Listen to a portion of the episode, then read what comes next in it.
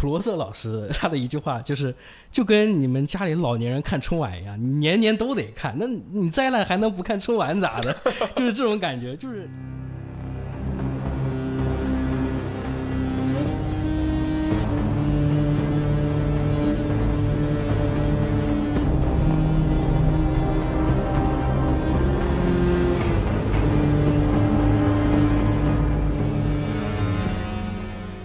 各位听众朋友们，大家好，欢迎收听 UCG 杂谈会。这期我们终于等到了，不负众望，终于突破历史新低的《使命召唤》COD 啊，这个现代战争，现代战争三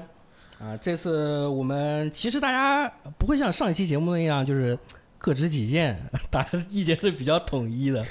好，我们先来介绍一下参与本次录制的嘉宾啊。首先是大家好，我是熊猫啊，这个也是我们整个工作室最早预购 COD 的玩家啊，我是最大的那那个大冤种。对，最大大冤种，最早成为冤种的那一位。嗯，然后接下来还有，我是游戏区知名杂食玩家，就是每代 COD 都有玩，但是多人玩的很菜，单人玩的很浅的三日月。哎，大家好，我是主持人德雷克。其实我也是，每一代都在玩，然后每一代啊都没买过。就是我会发现我的动视账号上面没有一款 COD，但是每一款游戏都打了，可能多人可能起码一百个小时以上是有的。啊，但我们这次主要聊的还是战役模式啊，因为这次呃豪华版是提前三天。呃，不是豪华版，只要预购的话就可以在提前一周可以提前一周玩战役。呃，已经可以玩到这个二十的战役部分，最烂的部分，最烂的部分。提前一周，提前一周品尝。对，而且这个我我觉得还可以提前说一下，就是这个，因为它属于提前解锁嘛，所以说你把那个战役打完了，你你是可以在 Steam 上面退款的。啊，还有这种好事呢？哎，不过其实我们通关时间一般，呃，一般是在可能四个小时左右。对，三到四个小时左右吧，但是也是可以退的，因为它是属于在游戏发售之前，它的发售日还是十一月十号这样。啊，对，啊，那个时候其实就是多人的解锁时间了。对，是的。啊，我们还是按照惯例，先一人来来两句点评，就是给这个游戏先定个性，然后再开始聊。来，熊猫老师先来。一坨屎。三日月。呃，算是不说的这么过激吧，算是 COD 发展就是不可避免，就是沦落到这种程度。我这边也算是，就说的更广泛一点的话，就算是现在年货三 A 游戏的最终最终的结局吧，这个也算是。没事，三日月老师，你攻击性可以再强一点。没必要，我主要是我对这个系列没感情深到这么大的攻击性。对，其实我也是，我对这个系列，你就说。玩是肯定要玩啊，然后战役我也不一定会打通，就可能打到中间某个节点啊，玩的不爽了，你就算了，丢了就。对，因为 COD 它现在整体的这个战役部分的通关率都很低。对，而而且因为就不光就是你你看原来我们会说它是美国 CF，对于美国玩家来讲，那就是啊每年不知道买啥进去打个 COD 打打枪玩玩多人。对，这已经是一种生活习惯了。对，就是战役部分确实大家已经没那么在意了。我的评价是。高情商一点嘛，就期待一下僵尸喽啊，看一看僵尸的表现如何。这次我们还是先从玩法相关的部分来聊吧，比如说像这次其实很多人啊，包括你在 Steam 商店来看，呃，它是十九的 DLC。嗯，对，是是的，它的整体的调性其实跟前作没有太大区别，就是呃，现代战争二，呃，差别不算很大。呃，有没有一些细节方面的改动可以聊一聊？嗯，华晨取消算吗？啊，这其实其实你要真说他们有什么区别的话，就是它这个主题色变了，就它整个 UI 的这个布局界面就全都没有变，而且就是还有一个就是可以坐实它是 DLC 的这个材料，因为其实官方它是没有明说过我就是 DLC 的，这个都是说坊间传闻，但是这个大家心照不宣吧，可以说也都知道它本质上其实就是一个 DLC，然后转正。然后工期只有一年，然后三个组一起上啊，就拼凑出来的这么一款 COD 嘛。它这个你要非说它哪里有变化的话，其实我觉得它更像是一款披着十九外皮的十八，就你能够明显感觉到这个游戏它的这个风格上是更加有大锤工作室的那种风格的，嗯它不是 I W 的那种风格。除此之外的话，就嗯单纯从看的上面来说，我真的不好说，就感觉确实是没什么区别。嗯它整个 UI 布局都没有这任何变化。款游戏其实，呃，就我们用半年前的目光来看这款游戏吧，就是它刚开始公布的时候，其实当时的看法就是这其实是算是一种 COD 一种比较健康的发展模式，就是不要再把这个游戏当成是一个一年的可运营游戏，对吧？嗯你就把它当成一个长线的，然后不停的做下去，起码一代维持个两年左右吧，这会是一个比较对玩家来说也是一件好事。当然，后面游戏就发生了变化，定价变成了全价游戏之后，那这个 DLC 的性质就发生了变化。就如果就是假如动视将这个游戏卖卖成大概三四十美元的价格，甚至是呃四十美元吧，我觉得四十美元是一个双方我觉得都可以接受的价格吧。嗯对算是从质量上如果是这样的话，我觉得这个单人模式做成这样的话，其实呃大家的反馈不会这么积极。接受度会高一点嘛。对对，而且你想一个全价游戏买一个四个小时，还做成这个鬼样的战役，肯定很多人是不买账。但是因为它还是重心就。呃，一直都在多人，这个因为还是很多玩家比较就是啊，对我用这个啊普罗瑟老师他的一句话就是，就跟你们家里老年人看春晚一样，你年年都得看，那你再烂还能不看春晚咋的？就是这种感觉，就是你战役做再差，那你好歹是 COD，好歹是战役，还是得玩。然后在一部分可能这个模式还有一个问题，就是它跟多人有点不太一样。就是现在买 COD 的人其实都是冲着多人来，嗯对是然后其实很多人是不太在乎 COD 的单人是怎么样。这嗯个就是 COD 的单人部分，实际上在过了现代战争和黑色行动之后，其实上它在欧美那一边的关注度其实已经不那么高了，其实已经不那么高。就是很多人买这个东西就是冲着玩多人来，然后也是那种他们也是那群沉默的大多数嘛，就他们根本就不在乎这个单人模式到底是怎么样的。就我们现在能看到的很多发生，实际上就是那一群人就可以说是坚守在 就单人战役模式的最后一群老兵，就那群人可能就真的是很纯粹的把这个游戏当成单人游戏来玩，或者是呃云玩家，就那一群人可能就是最坚定的那群，但那群人说白了就是动视现在最想牺牲的那一批人。嗯，是这样的。呃就毕竟这部玩家就是从啊呃我我这个话是以这个动视角度来讲啊，你能你能为这个游戏花多少钱？是，对而且而且说白了，你从开发组的角度来说，你能指望他每年，虽然说是几个组分工，对吧？每年都按质按量的给你做一个战役部分出来的话，其实是一件不太现实的事情。毕竟其他的年货它其实是不需要考虑剧情这部分的。其实 COD 就已经算是一个异类了，就是他还得关心那个不怎么赚钱的战役模式。还给你装装样子呢，对还得谢谢人。就今年不装嘛，就今年我就不装了，就特殊情况。哎，他今年为什么不装？这个，呃，还得给大家稍微介绍一下这一座的战役啊。它，呃，它的整体关卡是跟前呃之前的每一代作品都有非常大区别的。对，就它有线性关卡，就是啊、呃和老战役一样嘛，就是啊、一边推进流程，传统的那一种对，一边跟你播点演出，然后另外一部分是比较开放式的。呃呃，它的游戏内的那个词叫什么来着？它叫火力全开关卡，其实就是一个半开放的一个关卡吧。小箱庭，对，你可以自己选择你要完成目标的顺序，然后完成的方式，然后地图上还会散落各种各样的装备，你要收集这些装备。对，大概就是这样一个玩法。，嗯这个听起来其实就已经可能有眼尖的啊耳朵尖的观众已经意识到了，这好像有点像战区，哎，对，就这个它这个玩法就。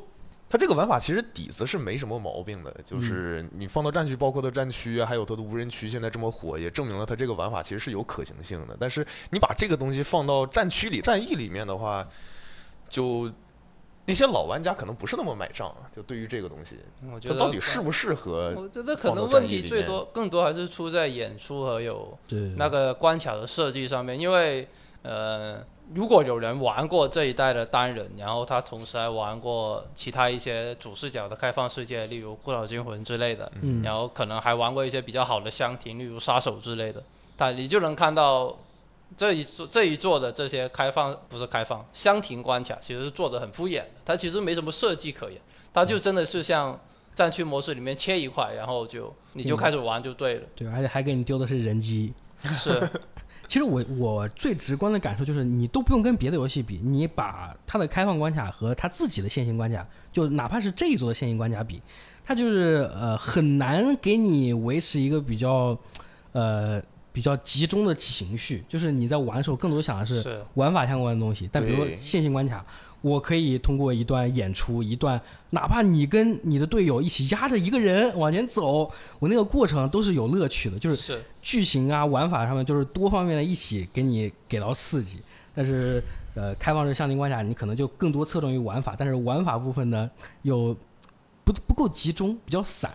对，而且就是和剧情之间的结合也太散了。是就我之前在评测的时候也有提到过，就是这一代它有一些这个它那种开放式的关卡，就你只会记得。玩玩过之后，你只会记得就是哦，他让你炸掉几个飞机，然然后你去做；你需要拆掉几颗炸弹，他让你去做。但是我为什么要这么做？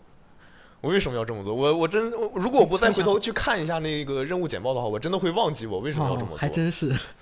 它这个导致的这个割裂感，然后它这种开放的关卡还和它传统的那种线性关卡是穿插着来的，所以就嗯这样就进来。进一步就是让你的脑子很混乱，就是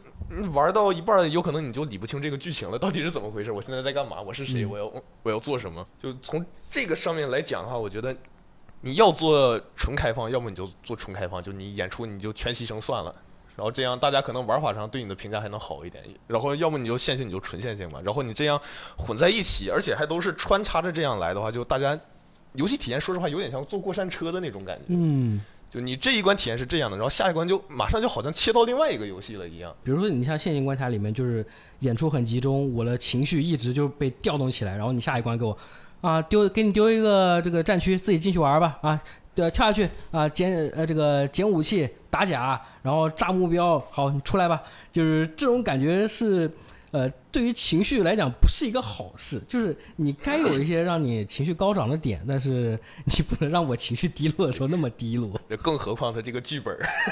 他这次这个剧本儿还有很烂。呃，这这个剧情我们还是放到后面聊啊。呃，先我们先来聊一聊，可能算这一次比较好的部分，呃，稍微好一点。十里淘金。对，十里捞金。十里淘金。先来聊一聊呃线性关卡部分。这次其实还是有挺多线性关卡是这次其实我我对这一座的评价就是就是我们抛开剧情不说的话，其实从玩的欢乐度来说的话，其实是比上一座要好一点，因为上一座的流流线性关卡的设计呃部分的确是做的很烂。对就你可以说战区模式这个东西，呃，我们刚才也把缺点说完，但实际上就是玩起来还是挺乐的。对对，玩起来还是挺乐的。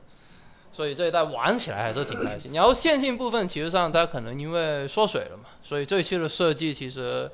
呃，至少就是每个线性关卡虽然数量不多，但是每一关至少都做出了一点不同的地方，虽然也有很烂的。哎最最好的话，可能就是先聊聊最好的吧，对吧？啊，行，反正也聊的不多。啊，聊的不多，就就那几关，对吧？就对，就排个前五出来，好像就已经排完了，对吧？前五我觉得都很难排，排个前前一、前二就可以了。是最好的，可能就是最短那一关，就是飞机。对哎。新新时代版的 No Russian Russian No Russian 对。对，这个是大家基本上没什么意义。公认的吧，可以算对这一关的确是有一种就是老，就我甚至觉得它超过了以前老现代战争的那几部里面那种、那几个特殊关卡，就是 No Russia，然后现代战争三里面控制那个伦敦小女孩那一关，嗯，对。然后如果一要挑一个出来的话，可能就是一开始那个总统被处决的那一张，就每一座都有一个哦类似这样对，的。出基本上是就是九分是为演出服务，一分才，那一个为都是为游玩服务。演出服务的。罗拉舍算是一个比较特殊，它实际上还设计了一点关卡，但是那个其实还是为演出而服务。嗯然后空中浩劫算是一个，的确是这这一次做的挺好的，就是里面的一些绝望感啊什么的都渲染的挺好的。对，而且就是也是因为技术的进步吧，就毕竟你这个老的现代战士都是很多年，有十多年的游戏了，已经。是。他这一次现在就面部表情非常丰富，可以看到，嗯，对，就是哪怕是路边那些可能马上就要死的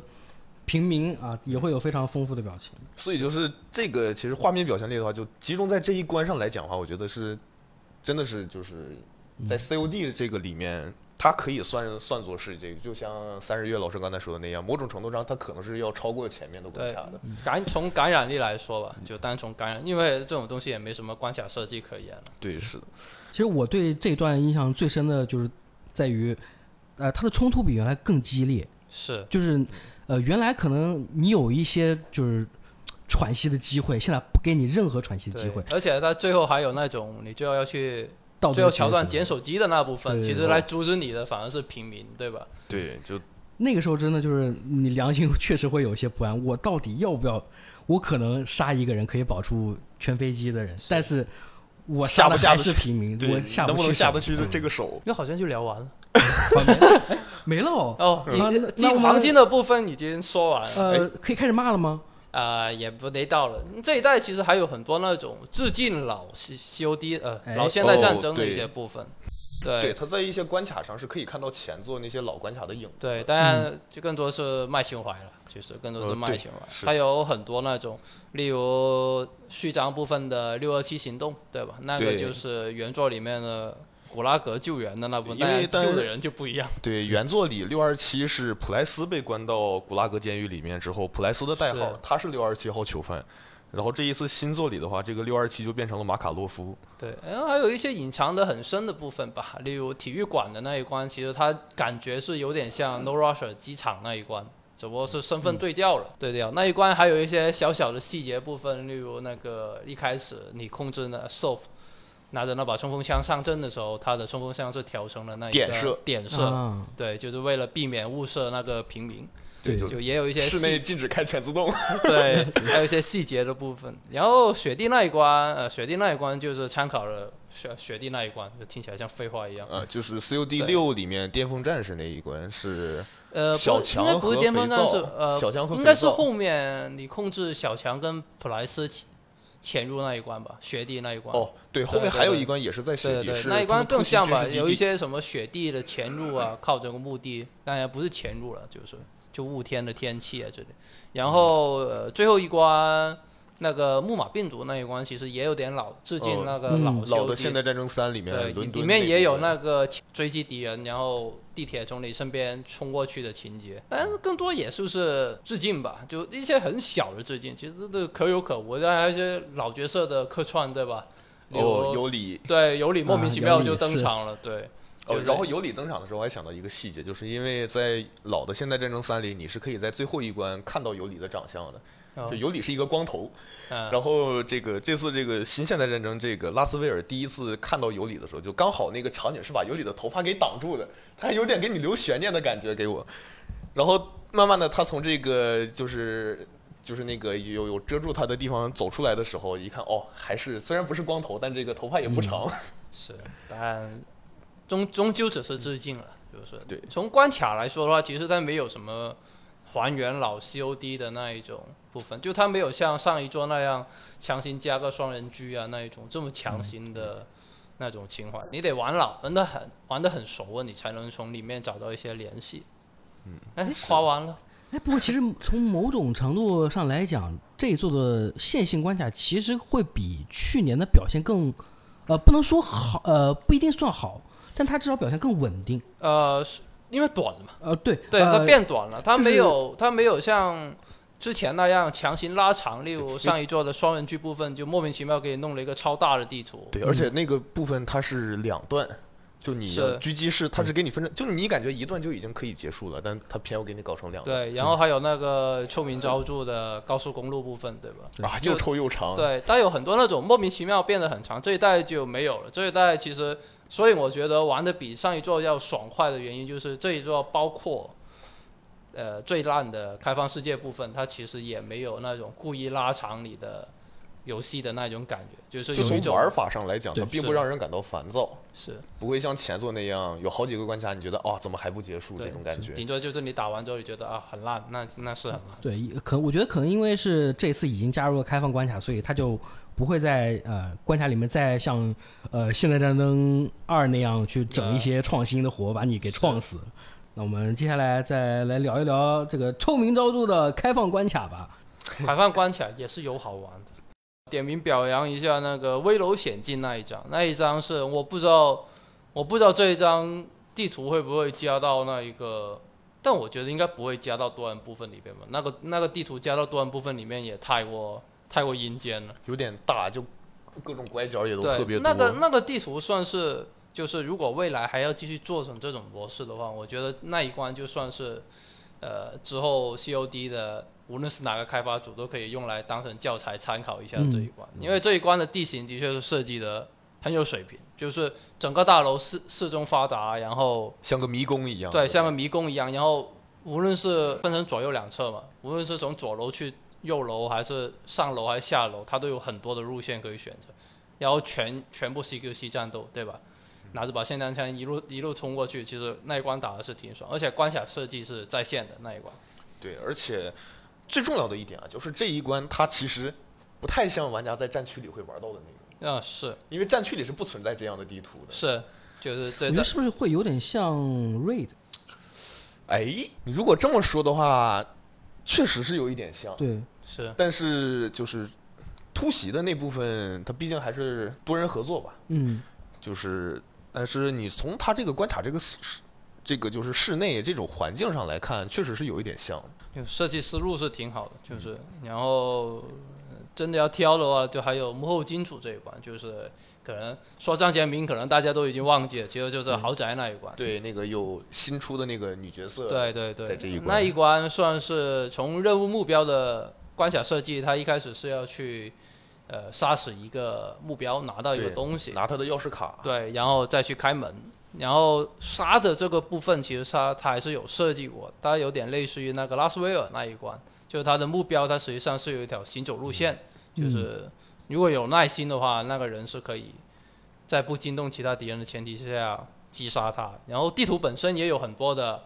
各种各样的小路可以走，例如呃，你可以沿着一开始的目标沙滩旁边就有条小道，就可以绕过大部分敌人的巡逻。你也可以直接冲到那个豪宅的后方，对吧？就它的路线有很多。然后那一关它水下其实还有一个洞可以走，是从那个洞过去，你可以到一个高点，然后那个高点正好还可以拿到一把狙。是这个地图，就这个地图本身是有设计，就我先不说这一关的演出怎么样，就 C 不 COD 对吧？但是关卡设计是在线，它不会像那种其他的开放世界关卡那样，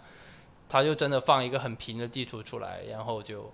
大家跟着打就可以了。就有点设计，但不多。啊，对，有点设计，但不多，就就在这一座里面就算多了，呃，其他就很烂了，我们就不评价。刚才已经骂完，骂完结束了。那其实这一次的开放关卡，很多时候就是在为了它的战区服务嘛。呃，大家可以聊一聊，就是怎么样看，就是把它作为战区教学的这种形式。我觉得这个得先和大家讲一讲，就是嗯这个战区它现在是一个什么样的一个状态？因为分两部分呃，对，战区它现在可以算得上是就是就是整个 COD 系列的核心所在了，就所有的一切的什么多人呀、什么战役啊、什么就都全都要给这个战区让路。枪械平衡都要为他让路。对，就哎没办法，他赚钱呀。是，就是这个毕竟是一个免费游戏，就是他给动时代的这个收益实在是就哎付费率实在是太高了。那还我还是得先说一下，就是这个战区嘛，它战区里面加了一个，就是也是这个战区二点零才加进来的一个叫 DMZ，DMZ 对无人区的一个模式。那这个模式就是你进去之后，就是它有一点点类似于塔科夫，但是还不是，哎就是这个区别还是挺大的。对就是它是就是大家进到一张地图里，这一这个地图里有玩家也有 AI，然后在地图里面你可以完成一些任务，或者说就是或找一些武器，然后把它撤离出来。对，就是从这方面来讲啊，它这个玩法是和塔科夫很像的。但它整体节奏更快，而且就是负担不会那么大。对，它的死亡惩罚它的挫败感没那么强，对没有塔科夫夫那么强。而且就是塔科夫，它毕竟是偏向拟真的游戏嘛，就是上手难度上这一块的话，就是这个 DMZ 还是要低很多的。而且呃，DMZ 其实我觉得它更加侧重于让玩家对拼，嗯，对，它就比如说合同啊，或者说一些让你抢占抢占某个据点的。对它会有很多的任务，就是它就是游戏游戏内的任务也好，游戏外的任务也好，它有很多任务是就是你只靠自己是没有办法完成的。对，就拿或者说你只靠你自己的队伍都没有办法完成。你是就像比如说我印象比较深的就是他当时是就是一个队伍是上限是六个人，嗯，然后你初进游始是三个人，对你初始只有三个人，就是你初始你匹配进游戏，你队伍最大只有三个人，但是你进去之后，你可以和其他的玩家合队，对就是合完之后你们就会变成六个人。当然，这个后来因为不平衡被改了，就是现在合队上限是四个人。那当时就是六个人的时候，有有一个任务我印象很深刻，就是撤离。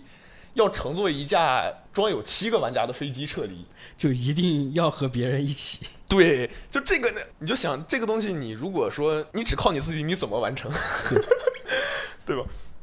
真的是很难，就是他在里面，你能感觉到他就是也不能说是鼓励玩家去杀玩家吧，他只是说就是那个鼓励玩家和玩家要做一些互动，对，就不一定强迫着是是你去友善的互动嗯还是什么恶意的互动，但你只靠你自己，你是没有办法在这个世界里，就是在这个游模式里面很好的玩下去的。嗯，对，反正，但从玩法上来说的话，这个无人区这个玩法还是挺有意思的吧。就是现在来说，喜欢这个模式的玩家也不少，所以这个这一次啊，这个开放关卡也是这个可能不知道他们是怎么想的，可能还是想进一步让更多的玩家去吸引到这个战区和 DMZ 他们这个模式里面去吧。就也是就给这次开放关卡搞了这么一个东西出来。嗯，那你觉得它作为一个教学关卡，呃呃，不能说教学关卡，作为一个偏教学性质的玩法，它对于战区来讲有帮助吗？至少我我目前看到就是啊，还是普罗瑟 他在玩的时候就是会摸不着头脑，因为很多很多就是你在理解了战区的基础玩法之后，你再来玩这一座的开放关卡，很多东西你就驾轻就熟，就你闭着眼睛就知道该干嘛，你就该知道该去哪，我该什么时候打甲，或者说去哪里捡东西，这个这个玩法都是已经比较熟练了。对，但是是这样的。呃，你作为一个单独的战役来讲的话，它有没有起到一个教学的作用？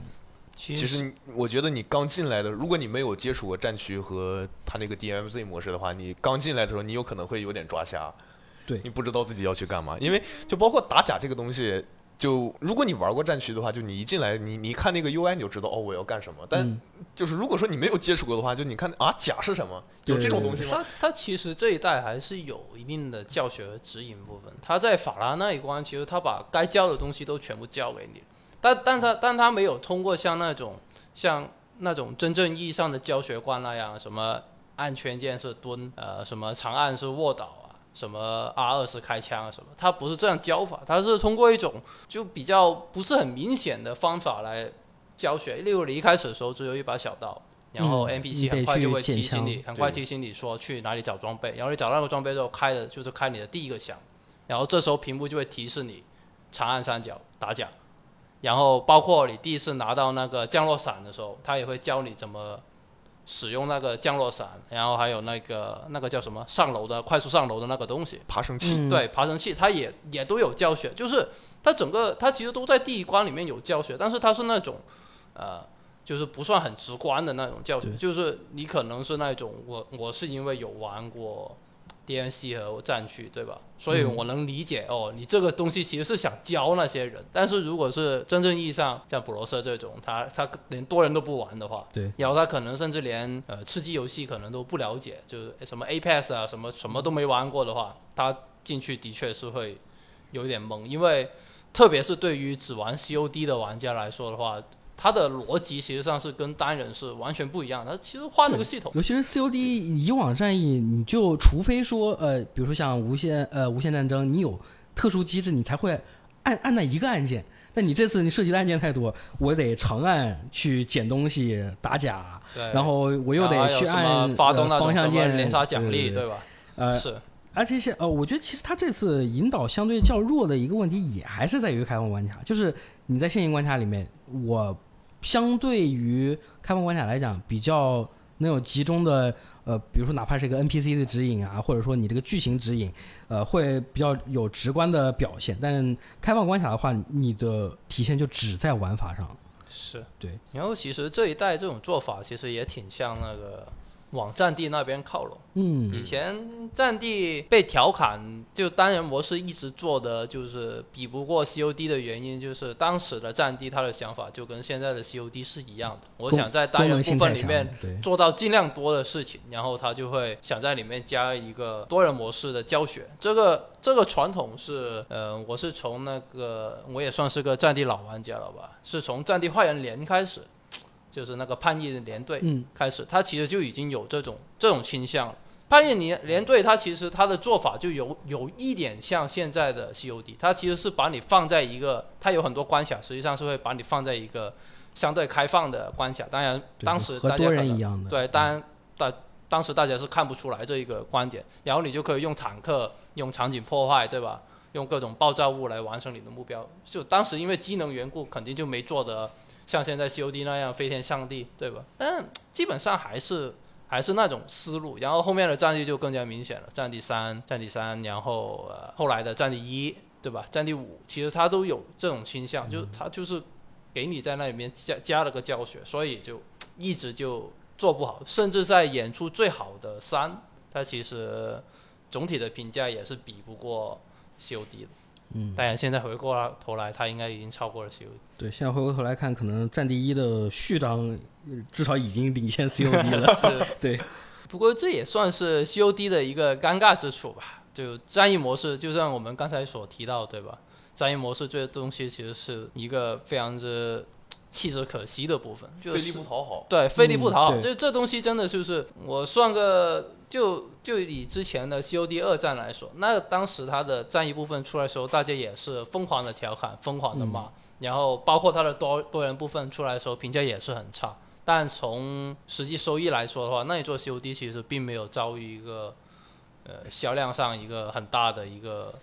对衰退吧。其实 COD 现在这个游戏的口碑已经很难影响到它的销量了。是，它已经培养出了一大堆沉默的大多数的玩家，而且从现在看来的话，就是先不说有没有替代品吧，即便有替代品，其实也替代不了这个游戏。对，毕竟你做了这么多习惯是很，难改的。而且最关键是它能够带给你的射击手感是真的，其他组不是说砸钱就能砸出来的，你又得砸钱，又得砸制作经验，其实、这个其实已经不是射击手感的问题了，其实呃射击手感好的游戏，其实你仔细找的话是能找到。很多的，但是正如我刚才所说的，沉默的大多数那群人，他们其实是一群非常轻度的玩家，就他们压根就不在乎什么不认其他 IP，他们就不是，他们不在乎射击手感，他们嗯不在乎枪械是否真实，他们甚至也不在乎什么，就是他们可能连 TTK 是什么也不知道，对吧？嗯他们是可能，他们可能就是那一种，我现在要开地图炮了。他可能就是在那个货柜厂里面，就是那种拿着霰弹枪，拿着霰弹枪，背着盾牌，然后往往往角落一蹲，然后他就快乐两小时的人，龙就是息子墨，喷子玩家怎么你了啊？对，就是这种玩家，他是不在乎游戏什么，他只是想找个地方开枪而已，他就找个最多人的开枪，找找个最多人的游戏开枪而已。就游戏的素质，甚至都已经，我觉得都已经很难影响到 COD 的销量。当然，如果他可以坚持什么连续两三座这样搞法的话，那肯定会有一定的衰退。但是你想出现一个能撼动他的人，那太难了。对，太难了，嗯就已经是他已经成为一种惯性，就是刚才说的，他其实已经算是一种惯性，就是 CF 嘛，对吧？嗯就是欧美 CF，就买打枪游戏就买这个就对了。你就好像 FIFA 一样，FIFA 我买足球游戏我就买 FIFA 就对了。就当时实况还没有衰衰退的时候，它实际上就已经有这种倾向。就就我们中国玩家可能还会挑，对吧？但大市场的欧美的话，它其实是哪个 IP 大就挑哪个。对其实像之前跟战地的对比来讲的话，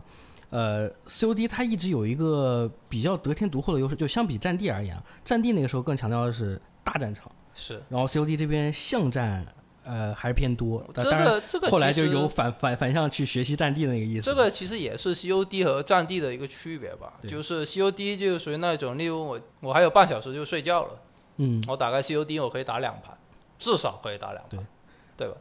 战地的话，半小时都不一就不一定能打完一对局，对不一定能打完一局。如果你匹配到那种什么一千多分的那一种，哦哟，那真的是持久战，而且带来的那种正反馈，战地是没有那么强的。嗯甚甚至还有一个问题就是，地战地还有一个问题就是它的玩家的水平的确是会非常影响游戏的体验。对，而且就是你获得爽快感的上手成本非常高。你你就什么网上什么捞薯条，对吧？呃，这个东西就是战地那边先传出来，COD 哪有捞薯条？战地就是就还是那句话，对吧？我只要背着个盾牌，拿着霰弹枪，我跟全世界都打五五开。我 我无论多有多菜，对吧？我只要打中人，我就是五五开。就是就是虽然对于很多 COD 玩家来说，这不是一个什么很很值得很值得推崇的玩法，但是它的确能让新手获得一定的游戏体验。就玩的再菜，也可以用这个打出不错的成绩吧。就就我就我就想上去杀杀人，对吧？啊，那可以，对吧？COD 你总能找到办法杀人，就你无论面对多强的高手，对吧？只要他有哪怕一次屁股对着你，你你就能有办法解决这个事情。它跟很多的其他的射击游戏就有一个很本质的区别。对，就是对于很多玩家来讲，你都能进去感受到它的乐趣，这是 COD 非常难得的优点啊。是，呃，比如说你像在战役模式里面，我可以感受就打人机打就是杀人的快感，我也可以感受，比如说啊、一边完成任务，一边给你一个非常震撼的剧情演出，然后这种反馈也是非常直观的。我们接下来就聊一聊这一座有没有非常印象深刻的演出啊？那我还是回到那上一个问题了，那没有，我们聊下一个话题吧。飞机就他把他自己本来有的东西都给丢掉了。其实他其实，在进入了新的现代三部曲的时候，他其实呃，IW 的演出风格发生了一些变化。就是以前的演出风格就是用一个很炫酷的一个呃，例如一个雷达图或者是一张嗯地图来标出你下一步要干什么，然后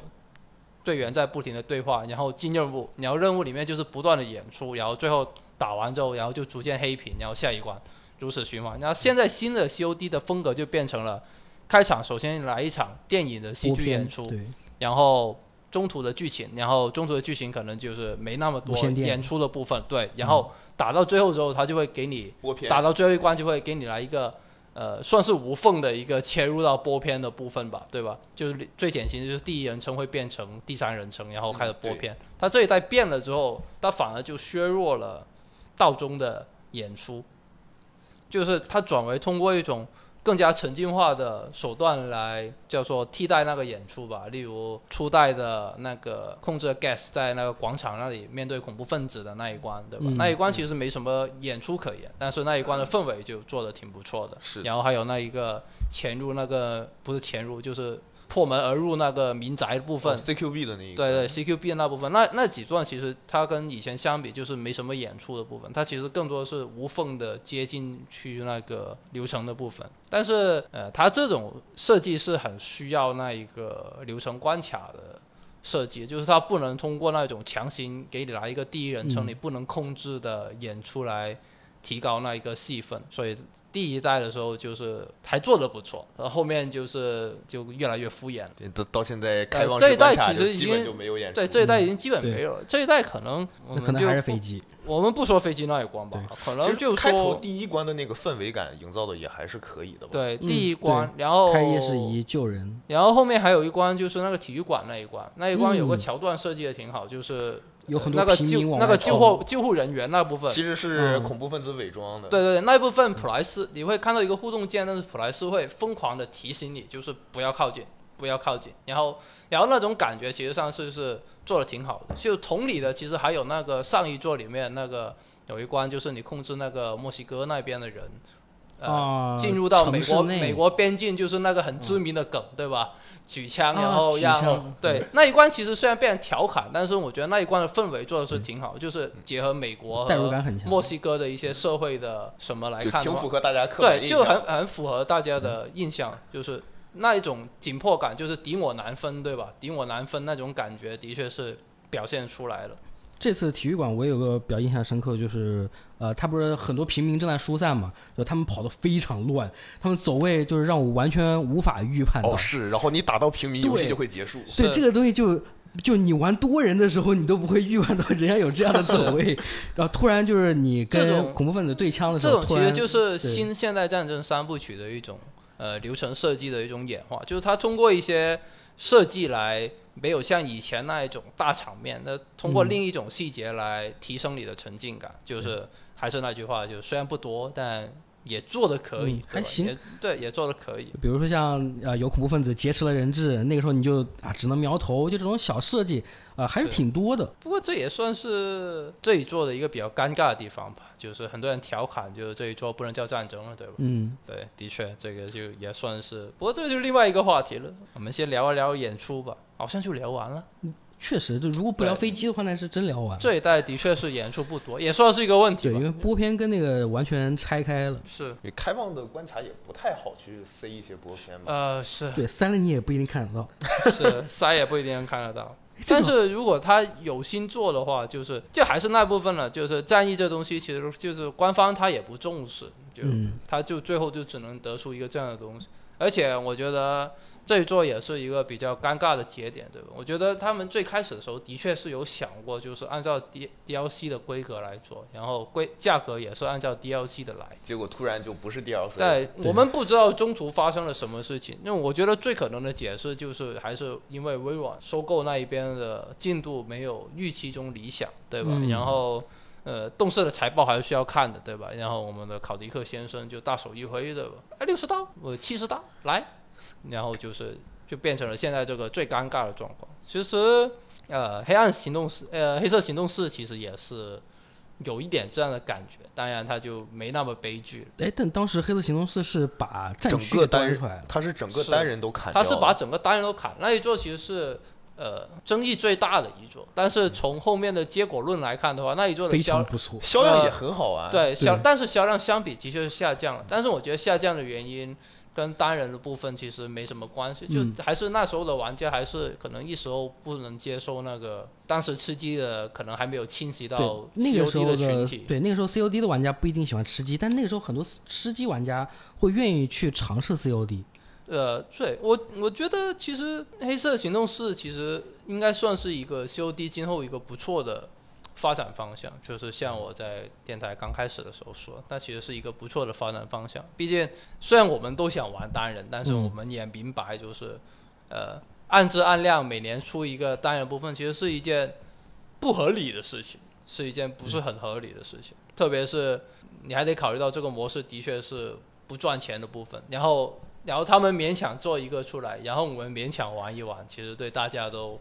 不是不是什么好对，事。玩一玩之后，大家还要骂你。对，就没没没这个必要，对吧？而且就是 COD 它是一个偏本格本格 FPS，就是比较传统的 FPS 关卡，就不会像比如说你像《孤岛惊魂》有开放世界，或者说呃，呃再比如说有些是吧 FPS 有超能力、有其实武器词条如果种东西。如如果你把范围再缩减一下，就是兼顾单人和多人的 FPS 的话，COD 其实是仅有的一个了吧，算是。就如果你们说泰坦天降，那它也是，对吧？泰坦天降它其实但是也算。泰坦天降，你某种程度上说，它也是有 COD 血统在里面。对呃，是其实像之前 COD 很多做已经在战役里面做了很多变革，比如像、呃无限战争，它有这个半开放的支线任务，就你可以去一些星球玩一些支线任务，然后其实其实 COD 这么多年来，它有一段时间是它不断的想尝试在单机里面加一些新东新东西对，搭一些新东西，包括以前黑色行动二吧，二它是有那个哎是二吗？多结局的设定呃三有多结局，是二二二二有多结局，然后三也有嘛。二二的多结局就是那种已经很细致到就是就是有有一点呃美式 RPG 的感觉，嗯就是已经很细致，就通过选择，然后不同人最后会有不同的结局之类的。就他们其实有尝试过这种事情，但可能最终最后的结果就是还是那句话，就是没有人在乎，对没有多少人。这种东西还是吃力不讨好。就是你即便像现在的 COD 的一些社群，他们聊的最多的其实还是老的现代三部曲，老的现代战争三部曲，就是其实其实也就只有那三部曲是能达到那一种我们大家都能想起来，可能还有黑色行动吧，黑色行动也算是一个很经典的案例。对可能就只有这两个系列大家是能就是耳熟能详的那种剧情，对？对，因为那个时候就是故事、玩法还有角色都是就是互相影响，那时候的都是相匹 COD 是还是个很割裂的游戏，就是它能单靠单人卖很多，但其实它多人的玩家可能就是肯定没有现在的这么多。现在玩 COD 的人，我觉得都是冲着多人来但以前的话，我觉得还没有到这种程度。然后都都聊到演出了，来聊聊剧情吧。这 个这个笑声就是我们最好的回答。我觉得就是那细节一点的，咱们可以先后谈，就就单谈一谈他这个故事不讲完这个做法，大家有什么看法？嗨，这这个也算是战区的也算是一个战区模式带来的一个副副作用吧，对，因为确实这个锅也是可以甩给战对区，。我觉得这个锅一定程度还可以甩给那个堡垒之夜。其其实动视就是学堡垒之夜，就是嗯尝试在吃鸡模式里面，就是一个单纯的多人模式里面加剧情，然后还有包括大事件，对吧？大事件它其实也是，呃，我就直接用抄吧，对吧？直接也是抄堡垒之夜的想法，就就差直接在那个战区模式里面放电影和演唱会了。嗯，有放过吗？还没有是吧？呃，那那跟堡垒之夜还有还有一点区别。跟堡垒之夜，就是它其实这东西是参考那个堡垒之夜的，然后这样做的做法就是堡垒之夜它因为没有单人部分，它就完全不需要顾忌这个东西，就我所有的东西就在里面说，但是战区这东西就是很尴尬，就是他想他想让让这个东西跟单人的部分融入的更自然，但是结果就是他牺牲了单人战役的剧情，而且他单人的这个故事还还是停在了一个很不高明的位置，我觉得。是是，而且呃一些角色相关的处理处理的也不好吧，就是有一种就是就有点像我们刚才聊那个致敬的部分的时候，就有点聊就就有点像那种官方就是要故意致敬一下，就是我不聊合不合理，就是要故意的很刻意。对很刻意的致敬一下。啊，就是现在，呃，他能够补充剧情的手段太多了，可以是战区大事件，也可以是这个多人合作突袭模式。对对，而然且后还是那个问题，就是你这种补充方式，就是他跟冲着单人战役来来的人是割裂的，那群人就割裂的。就不说其他的，就如果有人只是单玩了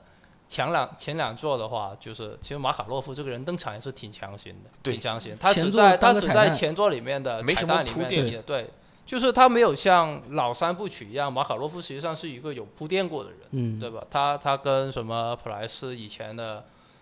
呃暗杀的扎卡耶夫是吧？暗杀失败，他是扎卡耶夫手下的人，对，吧？那个时候在他他是他算是他和尤里都对是在扎卡耶夫的他是在初代之后继承了扎卡耶夫的遗愿，然后开始行动。但是这一代其实你就是看不出来他们这群人里面之间有什么关系。就马卡洛夫就是一个莫名其妙被关在古拉格的人，对，而且马卡洛夫他手下的那个科尼组织也是没什么铺垫是，就是很奇怪的，就所有东西都很奇怪的就出来了，然后很奇怪，他们就在这一桌就当作为主要角色登场。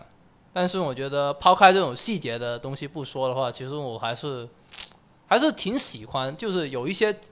本作的一些东西我还是挺喜欢的，包括马卡洛夫的一些计划呀，嗯，对，如何污蔑那个，如何引发战争。其实我觉得这那这部分的桥段设计的还算可以，但是还是因为这一段人塑造还是不够。呃，对，呃，演出啊，角色的塑造啊，包括一些故事的铺垫，其实做的很差。就是当我第一次玩到那一个他用那个飞机事件来准备引发战争的时候，我觉得，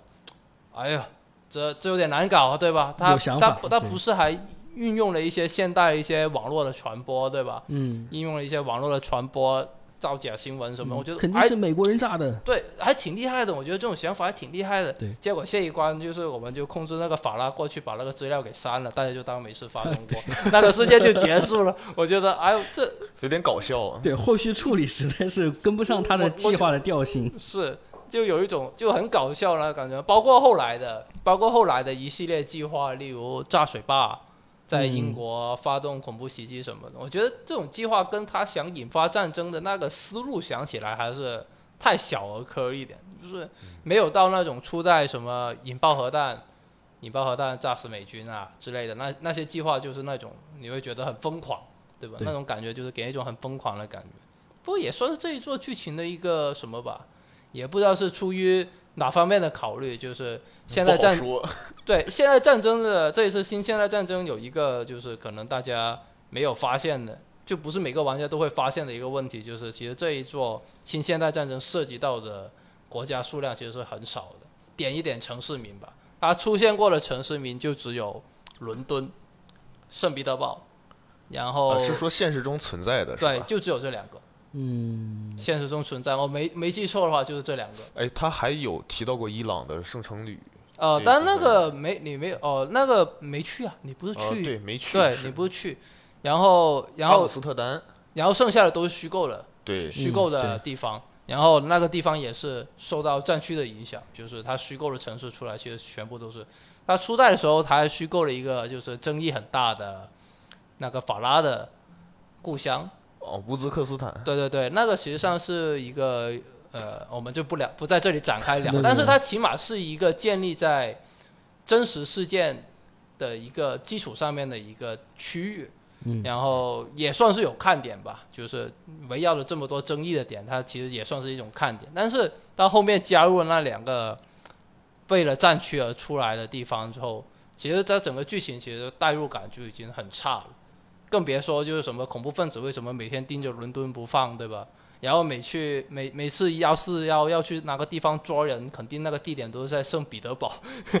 就是你不太明白，就是圣彼圣彼得堡养了些什么人，为什么里边这么多恐怖分子，就也算是一种，他们在暗示什么？但也没暗示什么，就是我觉得就懒得想地方名的吧，就是每次都是在圣彼得堡，对吧？你说换个地方，我觉得还合理一点。然后聊完大的，呃，来聊聊一些比较细节的吧。哎，比较细的这个大家 都比较感兴趣，因为这一座最大的问题其实都是出在各种细节上面对嘛。对对，就剧情的大走向，就是你要说有问题嘛，呃，说说说实话吧，你也挑不出来什么像样的问题，因为他的故事本身就说的很散，他很散本身就是一个问题，以至于你却挑不出什么问题，因为他就没说什么，我还能挑什么呢？对，聊点细节吧，就是细节就我觉得首先必须得聊的一点就是谢菲尔德这一座很像一个小丑，是。像一个谐星一样，其实包括从他登场，从他的登场到他的行为，我，我一直觉得就是我一直很好奇的就是就是它有一些东西其实是那种，即便你不放在剧情里面想，也会很不合理的地方。例如谢菲尔德在经历过二代的事情之后，他正常来说的话，他应该是个通缉犯吧，对吧？对他直接从办公室消失的话，美国是要抓他的吧？这这种的话，但结果就是，你看他在三代的时候，他其实还是在控制着他的暗影军团，然后也不知道他在干嘛，对吧？也不知道他在干嘛，反正就是，然后最后的时候才才是那种感觉就，哦，他被抓了，就是很轻描淡写，他被暗影军团抓了，然后呃不是被那被科个尼集团对科尼集团抓了，然后你后面去救他，怎么抓的也没有，也也不知道。他也没说，对。然后后面他就莫名其妙就自首去了，也不知道为什么，对吧？莫名其妙。然后自首完之后，他还还可以回去他的办公室坐在那里，就你不太明白这个这一套系统是怎么样的。然后还有一些就是他跟马卡洛夫的关系，对，例如在那个机场那里，马卡洛夫的直升机坠毁了，哦，然后普莱斯还说我要去确认一下，我要去确认一下。然后就谢菲尔德说谢菲尔德不用确认不用确认，对不用确认，走吧。然后你也不明白他为什么就我当时还在想，哎，难道这两个人是有合作关系吗？对吧？那也很正常，对吧？就原作里面他们两个人不也是曾经是合作关系，后面才反目成仇嘛，对吧？然后还以为有什么反转啊，结果没反转，马可洛夫就是没死，气不气？就你也不太明白到底是什么。就是预知后事如何，就是大家去玩战区吧。对，但是看了战区，其实，呃，结合之前战区的剧情的话，也好像也没什么，也不是说的很很高明的那一种故事。是的，然后还有一些莫名其妙的新角色吧，例如那个女富豪，对吧？哦，也是一个没有什么铺垫的角色。是，我觉得，突然就我觉得这个角情，报来了，我觉得这个角色的设计就是比上一座那个女反派要差多了。上一座虽然嗯大家都觉得不是很好，但是我觉得上一座至少他在他两个墨西哥人的人设设计的还是很很好。啊对，就是他和那个墨西哥的那个特种部队是有一些渊源在里面是的。，就一个是坚定不移的，呃，相信正义和善良的一个人，另外一个就是从执法的部门，然后堕落成为一个女魔头的一个形象。然后它里面说的，呃里面还有一些名台词，对吧？里面还有一些名台词嗯，就说那个只要这个世界还在扫还在反恐，就不会有真正的扫毒。对对对对，就还这人设还是挺好的，但这一代就是连这方面都丢了，就这方面就这一代就真的没有，包括马卡洛夫在内，就没有一个任任何一个设计成功的角色，包括我方，我方角色也是没有一个是 设计成。当然，我觉得也是因为还是那句话，就是根本没塑造，我们还还聊什么好塑造？女富豪他他的登场，我觉得就太功能性了。就是是我这个地方需要你提供资金，那你提供；然后我们这边需要调查，好调查到你这个资金来源，我们去找你。找你的时候跟你对话，发现哎你无所谓啊，我那你你查就查我的账户喽。一共就两句台词，你还想要什么？对对对然后这时候你要想办法让他破防，哎呀，我就破防了，那怎么办嘛？就这种感感觉。就这个人本身也没什么铺垫可言，就你不会觉得这个人是干嘛，你就你就知道他是个寡头，对吧？对很有钱，有钱，然后你也不知道他为什么要资助马卡洛夫，对吧？好好当你的寡头不行吗？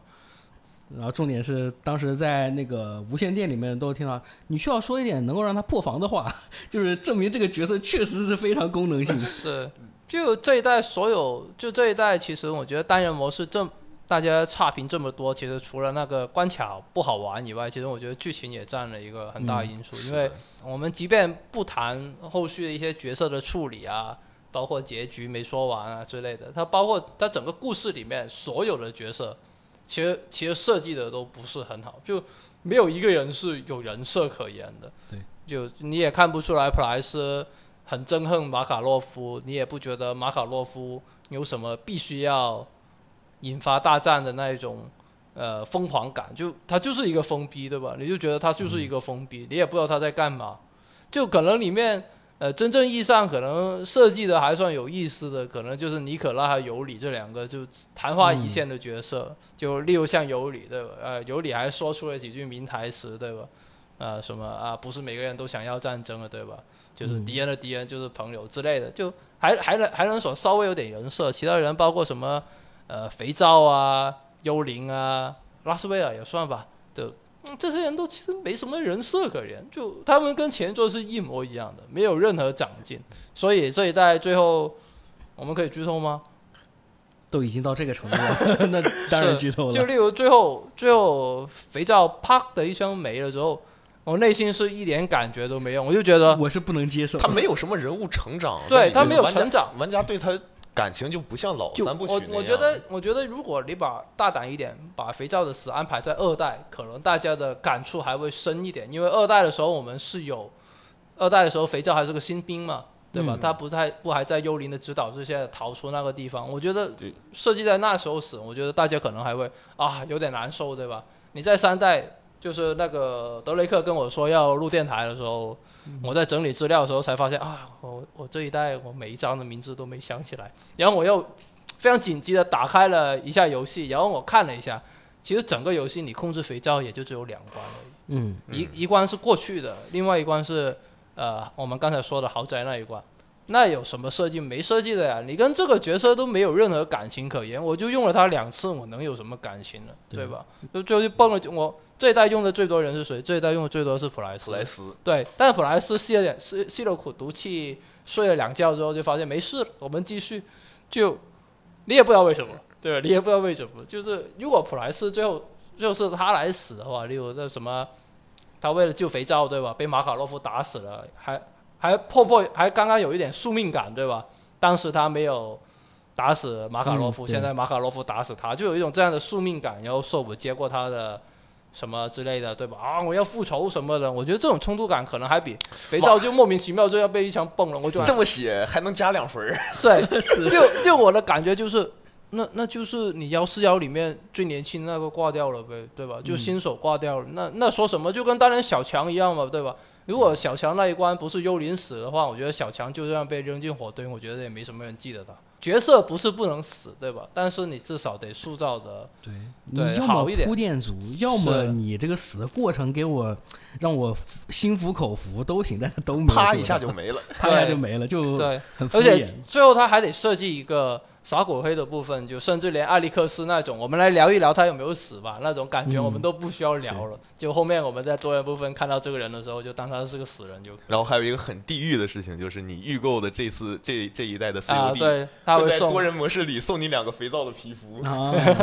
是，就已经开始卖情怀了。是，就就很奇怪，就是，但是。嗯，就从卖情怀的角度来说，我觉得挑 SOP 又又又很奇怪的一点，就是明明还有幽灵这种，呃，人气更高的角色来卖，对吧？对，就都没卖，就反而卖了一个，就是呃，三代那时候其实大家也有点莫名其妙的死的有点莫名其妙的一个角色，就专门挑了一个这样的角色来。其实当时老现代三部曲的时候，呃，肥皂的死其实大部分当时还是就。可能当时的互联网还没有到现在这种程度，但其实还是有很多玩家有点不满。好像这一部分就聊到这里啦。也没没什么好说的，因为大家观点都太统一了是对吧？就大家也没有什么分歧，没什么好说了。就我们是因为作为呃媒体对吧？我们还是得客观一点，就是、嗯对，就是无论多烂的屎，我们都会得里面掏点东西出来品一，品。都都得品一品，然后我们不能就直接就一口说啊。大一便屎一坨屎啊！我们还是得客观的说一下，我们觉得这东西五分，但是我们还得说一说为什么五分，对吧？嗯，对，但总体来说，就是这一座就是，呃，只说它是最差的一座对，现代极射是系列最差一座，我我觉得已经没什么没有问题没什么争议了，因为这一座的确就是以前的 COD，即便是呃什么剧情稀烂，例如像以前 COD 二战对吧，被人调侃什么二战超人对吧之类的剧情，还还有什么呃关卡不好玩之类的，但其实你每一座 COD 你都能或多或少的，就是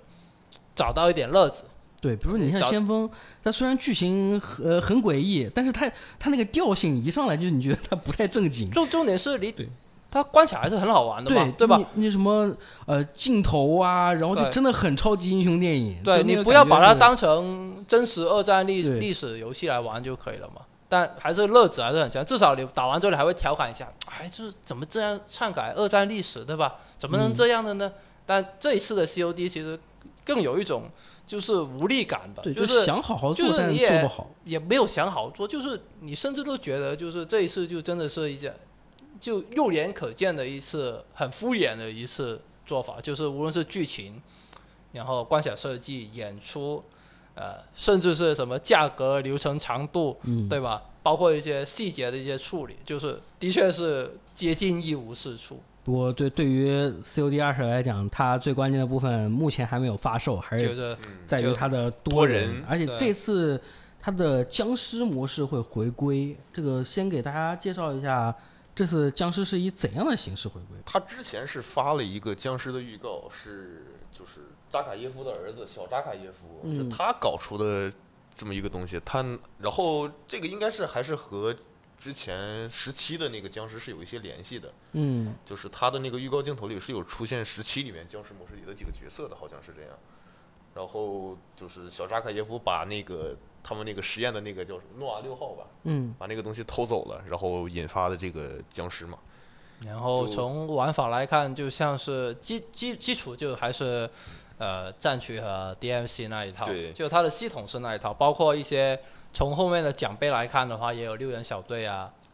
六人小队啊，然后还也有撤离的设定，就无人区僵尸版，对无人区的僵尸版，然后应该也是有 PVP 的部分，就是你你想你想干玩家那还是可以的，就是还是有对抗的部分在里面。而且就是从这个玩法听起来来说的话，能感觉出来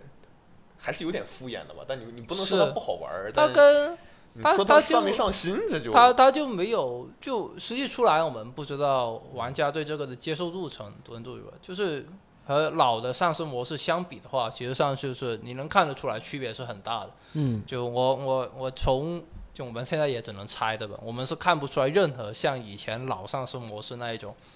已经接近那种走火入魔般的解谜啊，对，触发彩蛋啊，然后也没有什么死守的部分，对吧？这次上市也不分波次了，对吧？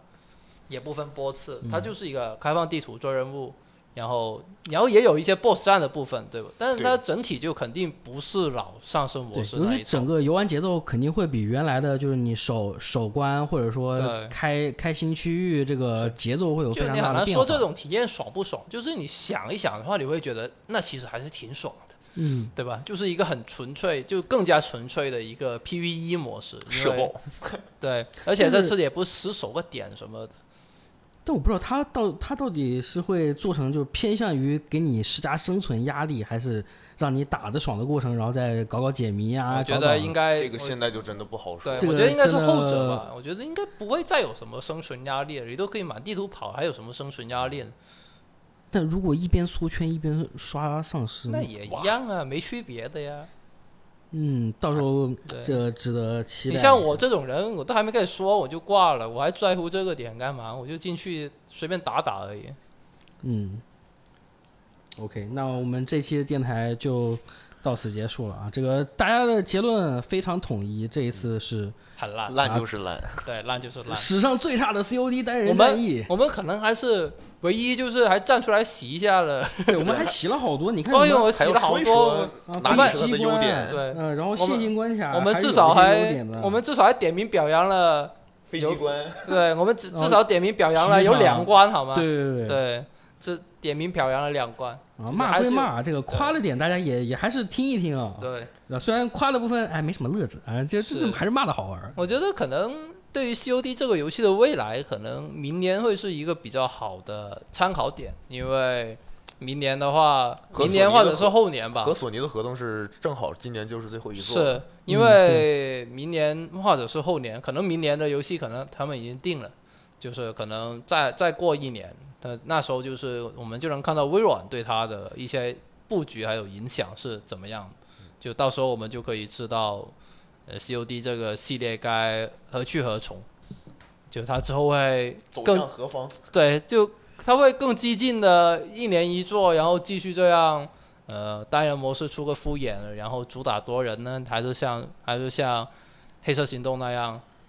就激进一点就再激进一点，我们我们就不做单人了，就我们就不勉强做这个东西，战区三点零，是，在我们就直接专心于战区，然后呃卖钱就是卖那个战区以外的其他模式，对吧？嗯通行证啊、皮肤啊这种东西，因为赚钱。的它被微软收购之后，他们可能对于财报来说，可能就没有那么大的追求，再加上考迪克退休，对吧？嗯。那可能整个风气会发生一些变化，但变好还是变坏，也是一件非常难难说的话，对吧？难说，毕竟、嗯我们现在大家都在骂考迪克，对吧？但考迪克他在治理治理的期间，动视也是有做过好的东西，就是我觉得也不能将全部的责任都呃推到考迪克身上。虽然这很方便，但是我觉得这这这其实也不是什么很很正确的什么。就很多 COD 的玩家是说要去考迪克的家门口插扩建。对，就是他不可能光靠一个人对改变 COD 整个系列，我觉得这还是一个来自各方的一个慢慢的演化的一个过程吧，对吧？嗯，好了，我们这一节目就聊到这里了，感谢大家收听，我们再见，拜拜拜拜拜